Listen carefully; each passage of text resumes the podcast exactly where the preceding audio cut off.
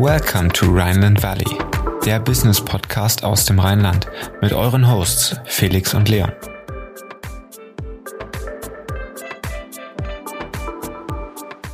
Ja, herzlich willkommen zur elften Folge Rheinland Valley.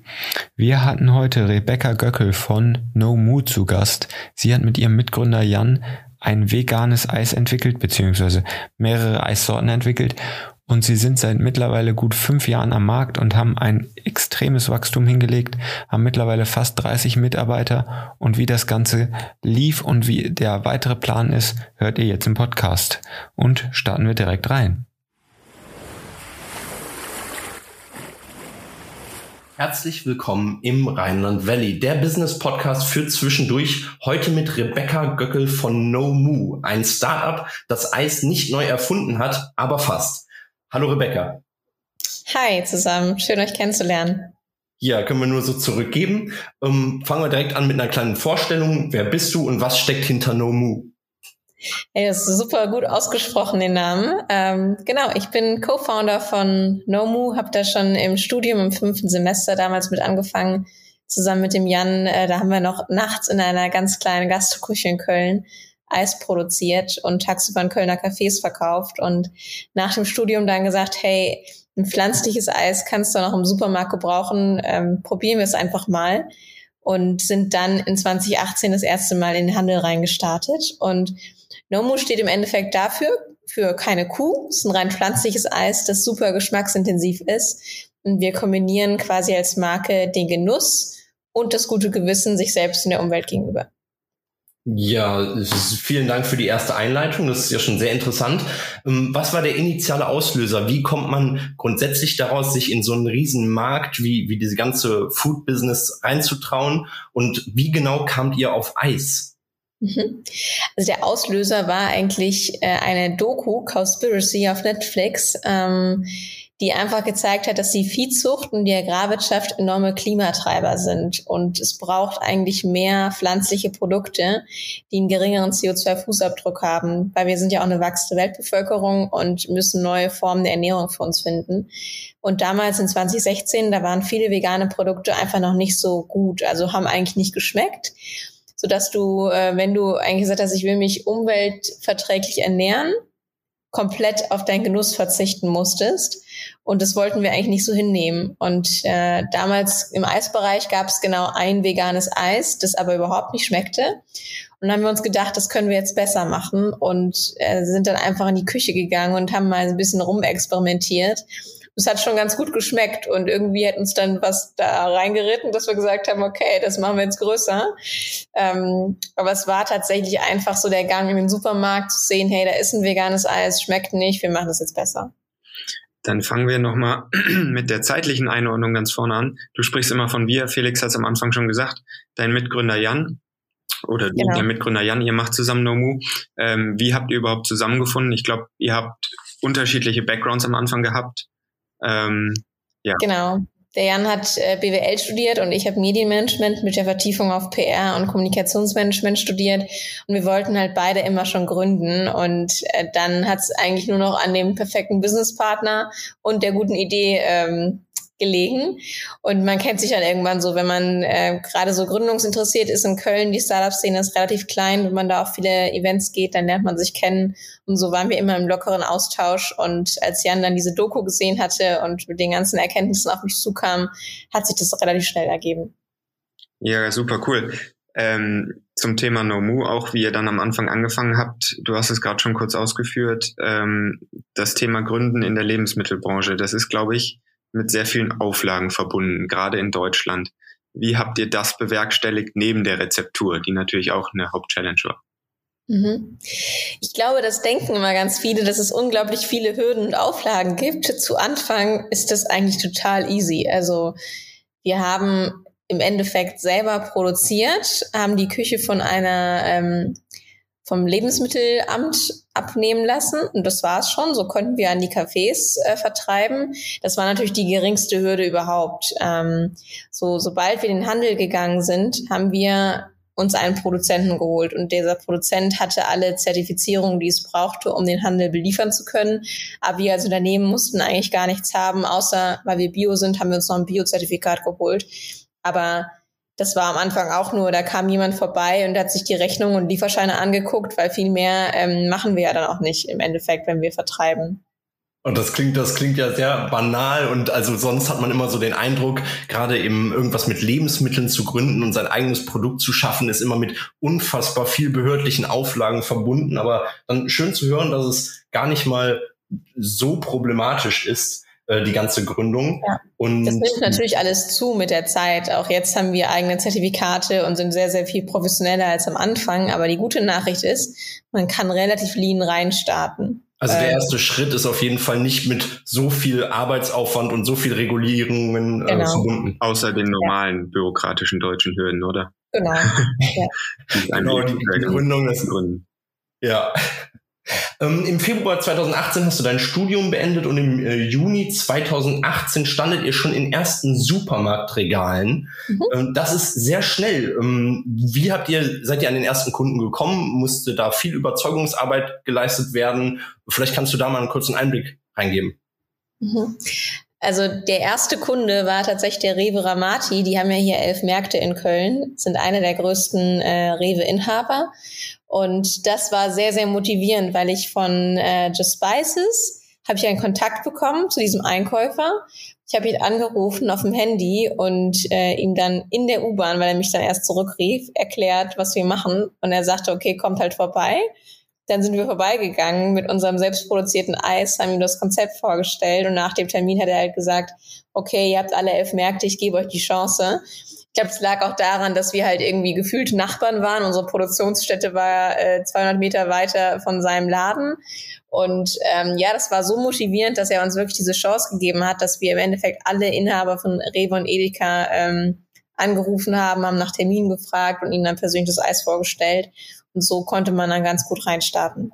Ich glaube, gerade am Anfang ist das in der Foodbranche ein ziemliches Klinkenputzen, oder? Um überall reinzukommen. Ja, mega. Also wir, wir putzen auch noch heute wie sonst was die Klinken in ganz Deutschland. Ähm, das ist so Retail ist Detail. Also egal welche Listungsart du im Handel hast, du musst dich am Ende des Tages um jeden einzelnen Supermarkt kümmern, äh, die Tiefkühlleute kennen, die das Produkt einräumen, dass sie es auch gerade stellen, dass sie zeitig nachbestellen das vielleicht nicht irgendwo fernab liegt, sondern auf Augenhöhe. Ähm, das ist eine ganz, ganz krasse Detailarbeit und ganz viel Klinkenputzen, aber das haben im Endeffekt alle, die da im Supermarkt sind. Und wenn man das richtig gut macht, dann kann man auch weit kommen. Aber, aber das zeigt auch wieder, dass äh, Networking ein, ein sehr großer Punkt ist, wo du jetzt gerade erzählt hast, dass ähm, du die erste Telefonnummer auch nur über Kontakte bekommen hast zum Einkäufer.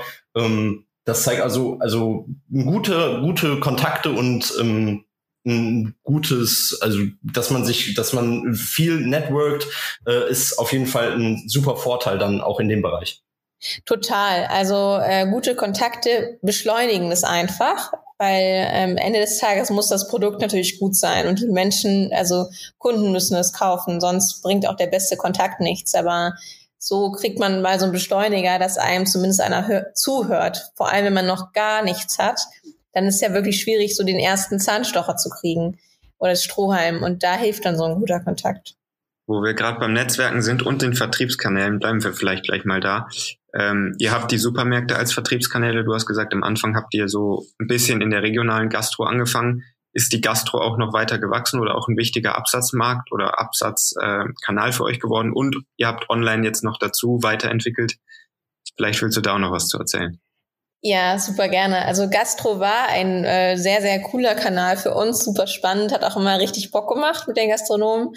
Es ist natürlich jetzt ein bisschen runtergefahren äh, wegen Corona. Ähm, wir beliefern jetzt gerade nur noch Gastronomen, die irgendwie ein To-Go-Geschäft machen. Ähm, Lieferservices werden jetzt gerade mega spannend, sowas wie Gorillas. Ähm, das kommt ja jetzt immer mehr.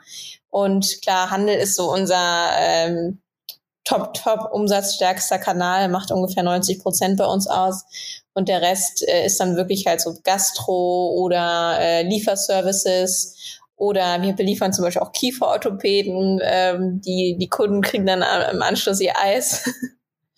Ähm, und online ist auch super spannend. Wir ähm, bieten jetzt auch an, dass die Kunden direkt bei uns bestellen können, kriegen dann innerhalb von zwei Tagen ihr Eis äh, zu sich nach Hause. Und äh, da können wir auch den Kunden dann so limitierte Editionen anbieten, die es eben nicht im Handel gibt. Aber Kieferorthopäden ist doch auch so ein Markt, den man vielleicht nicht von Anfang an auf dem Schirm hatte, oder? Ja, das, das finde ich total geil, dass wir Kieferorthopäden beliefern. Unsere Marketingmanagerin war tatsächlich bei ihrem Kieferorthopäden und ähm, oder bei ihrem Zahnarzt, sie ist ja schon älter und geht, glaube ich, nicht mehr zum Kieferorthopäden. Auf jeden Fall, oder der war noch Kieferorthopäde zusätzlich, auf jeden Fall, hat sie von dem Eis erzählt und geschwärmt und er sagte, das ist ja voll geil für meine Kunden, wenn man so Zahnschmerzen hat, dann braucht man immer was Kaltes und unser Eis ist ja auch gesünder als das herkömmliche. Es hat weniger Kalorien, es hat weniger Zucker alles nur natürliche Zutaten und ja, als Kind hat man früher immer so ein unnützes Spielzeug oder so bekommen und jetzt kannst du dir halt ein Eis mitnehmen nach Hause und es funktioniert richtig gut. Also super Resonanz. Ja, das äh, äh klingt doch schon mal sehr ähm, auch inspirierend, auch gerade für Leute, die vielleicht äh, gründen und die manche Märkte noch gar nicht so auf dem Schirm haben. Jetzt nochmal genau zu eurem Produkt. Was hebt euch von der Konkurrenz ab? Du hast ja gesagt, es gab damals ähm, ein quasi Konkurrenz veganes Eis gibt es mittlerweile mehr. Worin liegt jetzt euer USP genau und wer ist eure Zielgruppe? Ja, sehr spannend. Also ich fange gerne mal mit dem USP an. Unser USP ist im Endeffekt die Kombination aus dem Thema Genuss und dem guten Gewissen. Und Genuss bedeutet, dass wir einfach sehr, sehr viel Qualität äh, im Eis drin haben. Also beispielsweise unser Mango-Eis, ein großer 500 ml Becher, enthält fast eine ganze Mango. Das ist die indische Alfonso Mango, beste der Welt. Ähm, und das ziehen wir bei allen Sorten durch, weil wir halt eben nicht wollen, dass nur Veganer oder nur Laktoseintolerante, die eben kein Milchspeiseeis äh, essen können, unser veganes Eis essen, sondern dass es die breite Masse ist und sich nachhaltig ernähren kann. Das geht halt eben nur durch Genuss, weil Eis ein Impulsprodukt ist. Und das jetzt in der Kombination mit gutes Gewissen, einmal bezogen auf einen selbst, dass man äh, sich etwas gesünder konsumiert, also wenige Zutaten, äh, wenige Kalorien, weniger Zucker, ganz starke Zutatenliste und dann auch das gute Gewissen auf die Umwelt gemünzt, dass man da einfach einen viel besseren CO2-Fußabdruck mit dem Produkt hat. Das ist im Endeffekt unser äh, USP.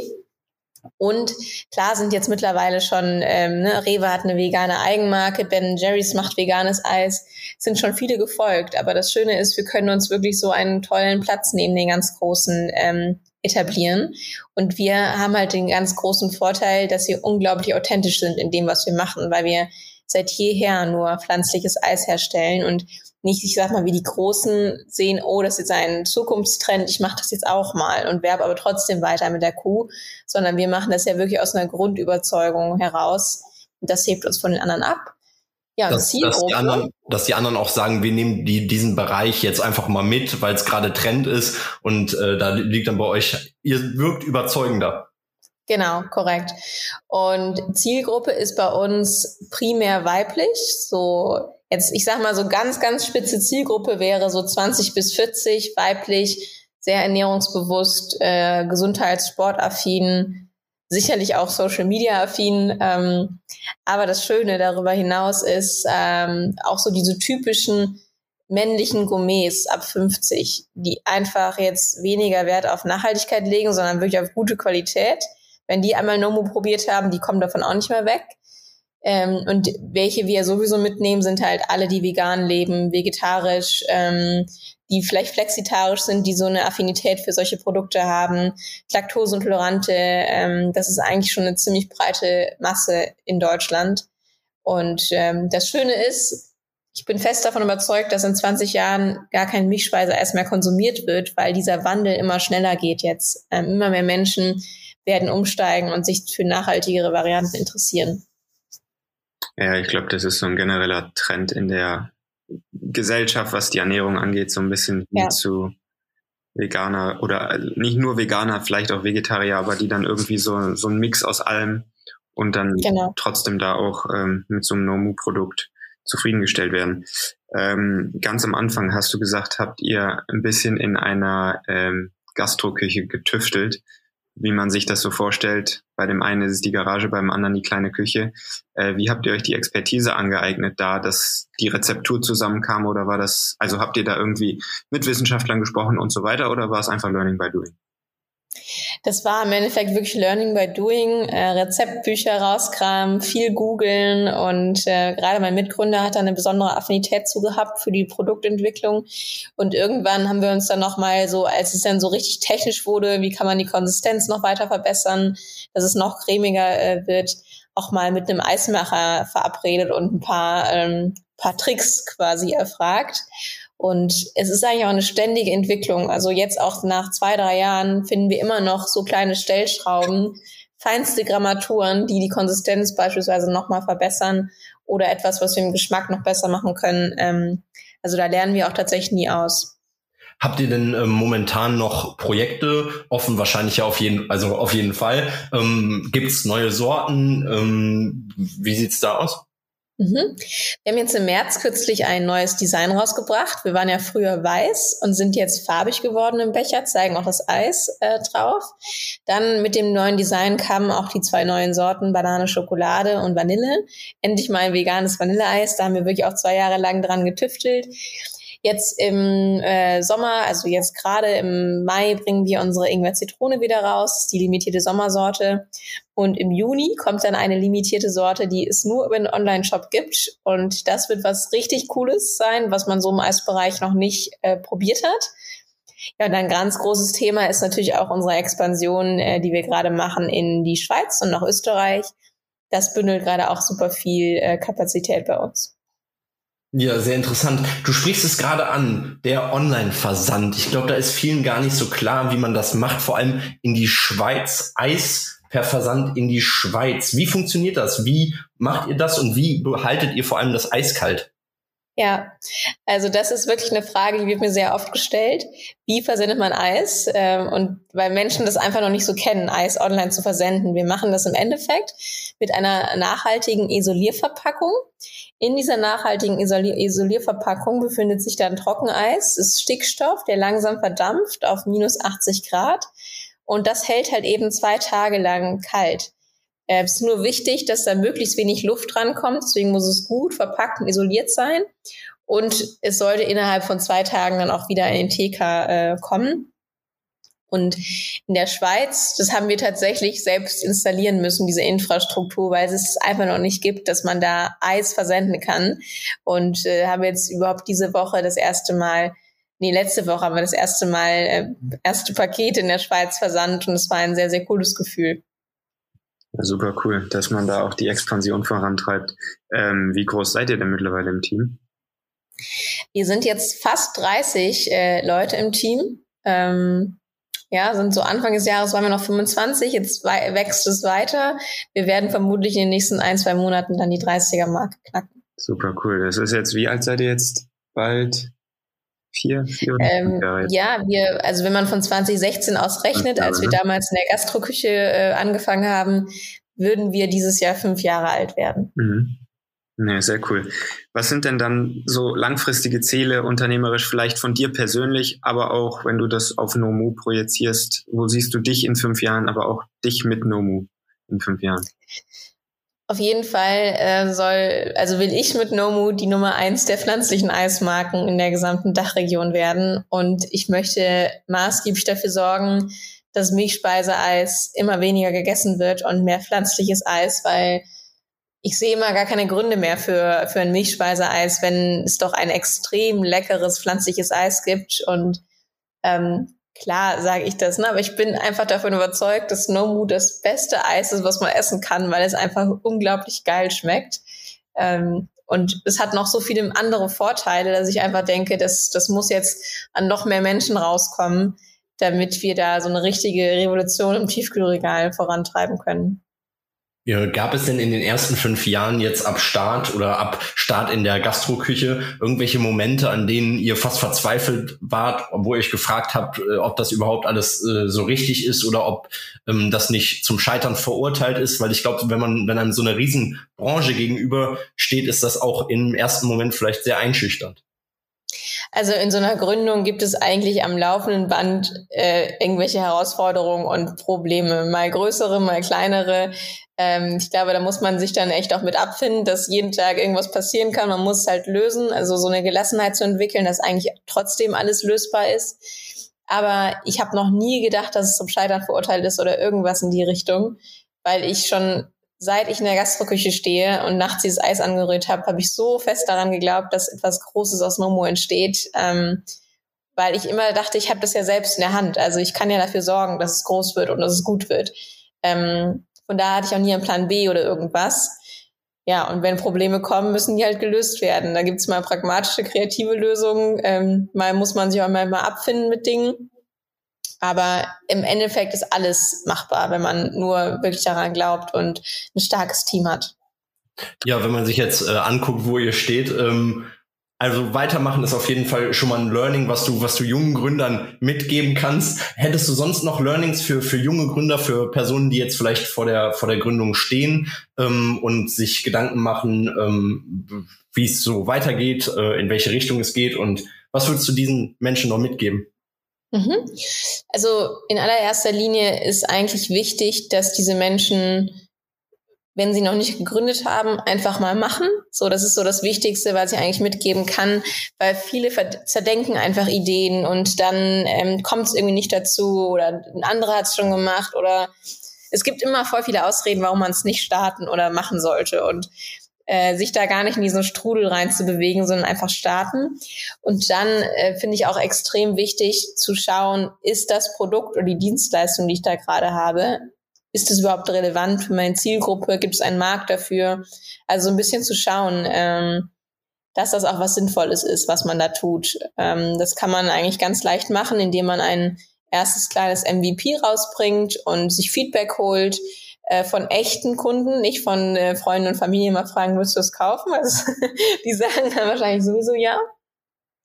Und da wirklich immer das Produkt anzupassen, sich schnell Feedback einzuholen und dann im Laufe des, der Zeit besser zu werden. Das ist super, super wichtig. Und es macht auch Sinn, also man kann nie alles selber abdecken. Es macht auch Sinn, sich noch irgendwie ein Gründungsmitglied reinzuholen oder früh ein gutes Team aufzubauen, damit man, wenn man ein tolles Produkt hat, auch schön nach vorne kommt. Cool. Ja, sehr interessant. Du hast eben schon gesagt, dass ihr oder dass du am Anfang gar nicht gedacht hättest, dass ihr so groß äh, oder so schnell so groß werdet. Ähm, versuchen wir doch mal groß so ein bisschen zu beschreiben. Also ich denke, dass ihr einen siebenstelligen Umsatz macht, ist mit 30 Mitarbeitern außer Frage. Ähm, kratzt ihr schon an der achtstelligen Marke oder ist das so das nächste Ziel mit den neuen Ländern? Und ähm, wenn du es nicht genau kommentieren willst, aber da vielleicht dazu, wie hat sich so der Umsatz 19, 2021 entwickelt? Auch jetzt hinsichtlich, dass die Gastro im letzten Jahr so ein bisschen weggesprungen ist, dafür aber, denke ich mal, die Supermärkte schon einiges kompensiert haben. Ähm, vielleicht willst du genau. kurz, kurz ausführen. Also wir wachsen eigentlich seit unserer Gründung jedes Jahr um mehr als 100 Prozent, ähm, was sehr, sehr cool ist. So der pflanzliche Eismarkt, der wächst so um 30 Prozent und wir holen da quasi richtig ähm, auf. Und dass wir auch so, so stark wachsen, heißt eigentlich, dass wir von den größeren Marktanteile wegnehmen, weil ich sag mal so, der, der Konsum, der in Deutschland, der Eiskonsum, der wächst gar nicht, der bleibt gleich. Aber es ist einfach so eine Umschichtung, die gerade stattfindet. Und es wird einfach mehr pflanzliches Eis bald gekauft als also noch nicht mehr, aber es wächst einfach richtig krass so und äh, die Großen verlieren dann halt auch an Marktanteilen. Das ist einfach so. Ähm, und ja, an der achtstelligen äh, Marke, da, da kratzen wir jetzt noch nicht ganz, ehrlicherweise. Aber das wird bestimmt auch, ja, wenn nicht nächstes Jahr schon der Fall sein. So ist zumindest das, der, das Ziel. Ja, sehr interessant. Ähm, wie sieht's mit der Finanzierung aus? Habt ihr Investoren an Bord geholt? Ähm, und wenn ja, VCs oder Business Angel? Mhm. Wir haben tatsächlich Business Angel auch an Bord. Ähm, die sind im April 2019 das erste Mal reingekommen. Wir hatten auch jetzt im Januar noch mal eine Finanzierungsrunde. Und das ist einfach, also zum einen brauchst du ja irgendwo Geld und eine Bank hört irgendwann auf, dir Geld geben zu wollen, weil es zu riskant ist.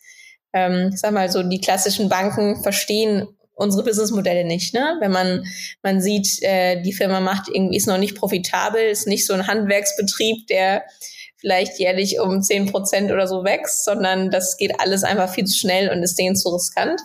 Ähm, deswegen ist man auf so ähm, Eigenkapitalgeber dann irgendwann angewiesen. Und das Schöne ist, es ist halt eben nicht nur Geld reinholen, sondern auch viel Wissen in die Firma, was super wichtig ist zu einem bestimmten Zeitpunkt. Ja, ich glaube, das ist gerade das Wichtigste, wenn man sich dann schon externes Kapital holt, dass man sich auch irgendwie das Wissen mit reinholt, um genau. überproportional sozusagen davon zu profitieren. Ja. Ähm, gleichzeitig, glaube ich, ist es auch wichtig, den Cap-Table nicht zu groß werden zu lassen. Ne? Denk mal, da, da habt ihr auch ein Auge drauf, ähm, weil du es gerade angesprochen hast, mit nicht profitabel arbeiten, aber ihr arbeitet mittlerweile schon profitabel, oder? Oder seid ihr immer noch so? Wir arbeiten noch nicht profitabel. Ähm, das, wir sind jetzt ganz, ganz stark auf Wachstum ausgelegt mhm. aktuell, ähm, weil der Markt einfach heiß ist und da wollen wir auch unsere Marke ähm, festigen. Aber das Ziel Profitabilität wird sicherlich auch in den nächsten Jahren dann kommen. Also investiert ihr einfach so stark in das Wachstum, dass da eben halt die, die Profitabilität noch nicht erreicht. Ja, cool. Genau. Wie viele Supermärkte beliefert ihr denn mittlerweile? 1500 mittlerweile. Das ist ja schon eine ganze Menge. Ist, habt ihr, habt ihr ähm, bei allen 1500 Supermärkten die Klinken geputzt oder ist das dann irgendwann so ein, dass die Supermärkte auch auf euch zukommen, gehe ich jetzt wahrscheinlich mal von aus, oder? Ja, du, du putzt schon die Klinken. Also ist klar, es gibt auch Listungen wie bei Alnatura.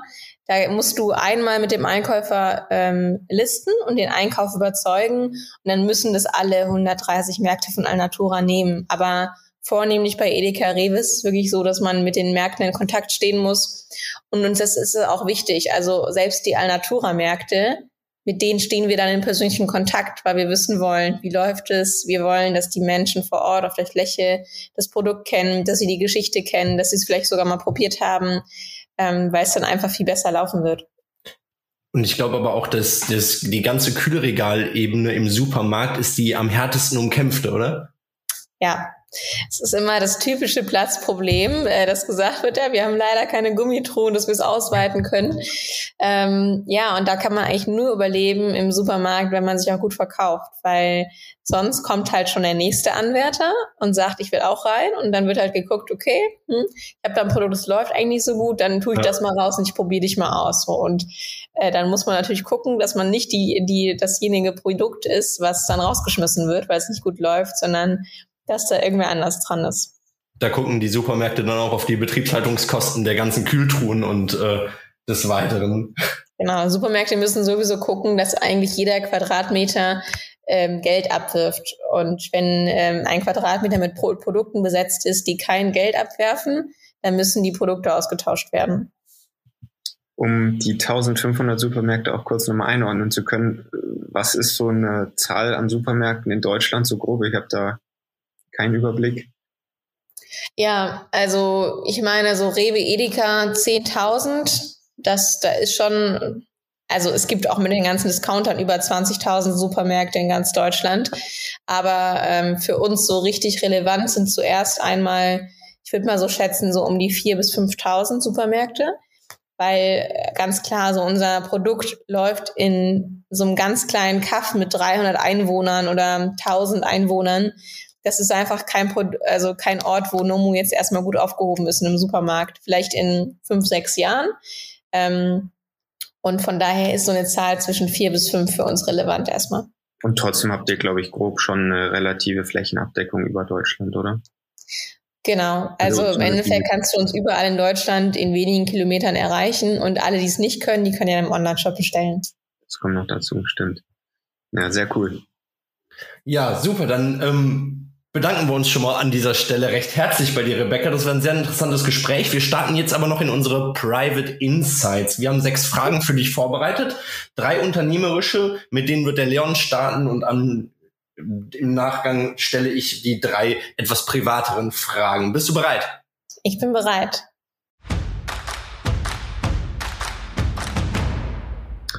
Dann fangen wir mal an mit der ersten Frage. Ähm, Exit oder das Unternehmen lieber 10, 20 Jahre weiterführen? Das Unternehmen 10, 20 Jahre weiterführen. Stehen in der Zukunft bei dir weitere Gründungen auf dem Plan oder möchtest du weitere Business Cases starten? Gibt es da schon was? Volle Konzentration auf Nomu. Super. Geschäftliche Entscheidungen triffst du lieber mit dem Bauch oder mit dem Kopf?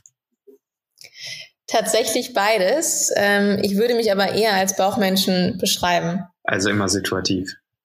Ja. Sehr gut. Dann fangen wir, gehen wir jetzt über in die privaten Fragen. Deine Lieblingssorte von Nomu? Cassis, schwarze Johannisbeere. Lieblingsformat im Fernsehen? Boah, ich gucke kein Fernsehen mehr. ähm, aber was ist denn, was läuft denn gerade? Oder auch Netflix oder die ganzen äh, Streaming-Dienste. Ja, was ich jetzt letztens total geil fand, war dieses Last One Laughing von Amazon Prime mit den Comedians. Alles klar. Und dein Favorit bei den Social Media Plattformen, wo lieferst du den meisten Content? Welche Plattform gefällt dir am meisten? Also ich selber bin am meisten auf Instagram unterwegs, aber ich liefere da überhaupt kein Content. ich gucke aber nur. Ähm, bei LinkedIn liefere ich schon mehr Content, aber ich bin tatsächlich gar nicht so ein ganz krasser Content Creator. Ähm, das äh, weiß ich auch gar nicht, warum könnte ich mal mehr machen. ja, super. Vielen Dank für das Gespräch ähm, und auch die ganzen Insights in No Moo. Hat uns sehr viel Spaß gemacht. Wir freuen uns auch, dich irgendwann mal wieder hier anzutreffen im Podcast im Rheinland Valley. Ähm, es hat uns sehr viel Spaß gemacht und jawohl, vielen Dank. Vielen Dank euch. Mach's gut. Ja, das war sie auch schon wieder, die elfte Folge. Ich fand es besonders spannend, ähm, wie Nomu oder auch Rebecca und ihr Team sich gegen die Konkurrenz am Eismarkt behaupten wollen und da auch langfristig ihren Platz äh, etablieren wollen. Und wenn ihr mehr über Nomu erfahren wollt, dann schaut einfach mal in den Shownotes vorbei. Und wie immer freuen wir uns über positive Bewertungen bei iTunes und ein Abo des Podcasts. Bis zum nächsten Mal. Ciao.